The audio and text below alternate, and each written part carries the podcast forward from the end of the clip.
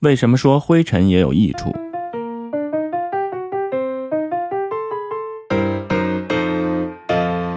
灰尘在吸收太阳部分光线的同时，也向四周反射光线。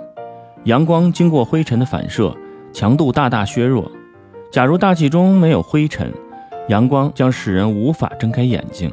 灰尘容易反射光波较短的紫、蓝、青三色光，而容易吸收光波较长的其他色光。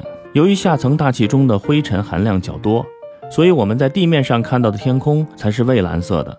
假如大气中没有灰尘，天空将变成白茫茫的一片。灰尘太多具有吸湿性能，空气中的水蒸气必然依附在灰尘上，才能凝结成小水滴。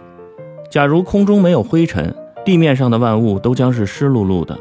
更严重的是，天空不可能有云雾，也不可能形成雨雪来调节气候。从地面上蒸发到上空的水，也就不可能再回到地面上来。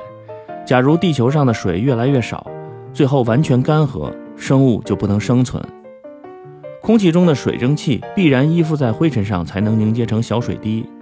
这样，当空气中的水蒸气达到饱和时，分散的水汽便依附着灰尘而形成稳定的水滴，可以在空中长时间的漂浮。